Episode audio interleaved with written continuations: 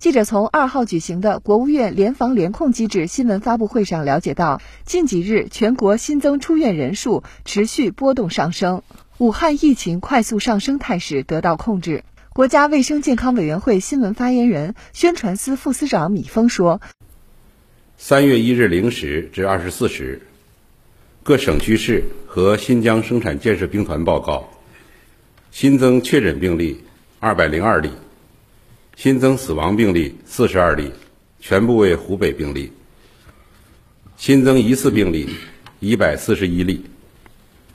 当日新增治愈出院病例两千八百三十七例，解除医学观察的密切接触者八千一百五十四人。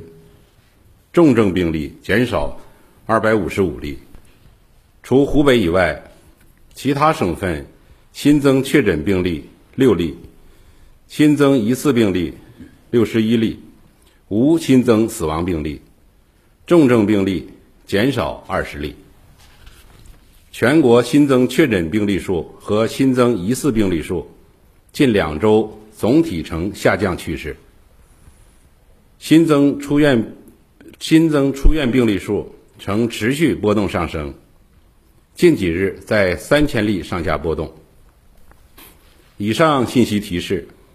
武汉疫情快速上升态势得到控制，湖北除武汉外局部爆发的态势也得到控制，湖北以外省份疫情形势积极向好。